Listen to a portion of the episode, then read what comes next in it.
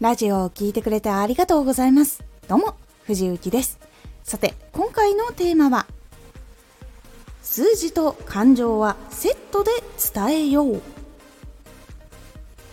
数字は事実だけど結構こう無機質なものなのでマイナスな気持ちになることというのが実は多いんですこのラジオでは毎日19時に声優だった経験を生かして初心者でも発信上級者になれる情報を発信しています。それでは本編の方へ戻っていきましょ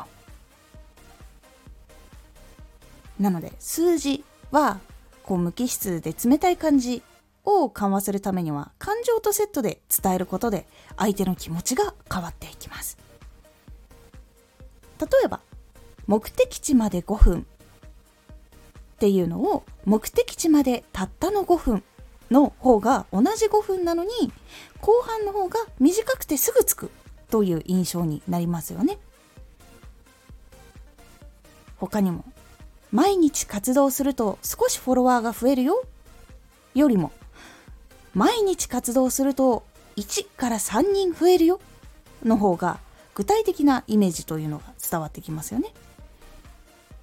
数字の印象を大事にすることは伝えることの印象を大きく変えるというのがあります。ただ数字を入れるんじゃなくてその数字にどんなこう思いがあるのかとかそれがどれだけ大事なのかとかそういうふうに数字を使うでその数字は何を意味しているというところをしっかりと感じた感情を乗せて伝えるようにすることで数字を使っているんだけれども相手にマイナスのイメージを与えてしまうのかポジティブなイメージを与えるのか。っていうのは結構変わりやすくなります。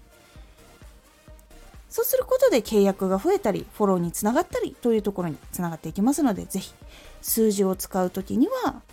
どういう印象になるかなっていうのを少し考えて工夫してみるようにしてみてください。このラジオでは毎日19時に声優だった経験を活かして初心者でも発信上級者になれる情報を発信していますのでフォローしてお待ちください。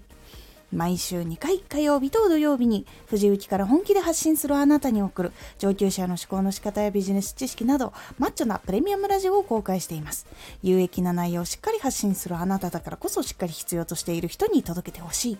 毎週2回火曜日と土曜日ぜひお聴きください。X もやってます。X では活動している中で気がついたことや役に立ったことをお伝えしています。ぜひこちらもチェックしてみてね。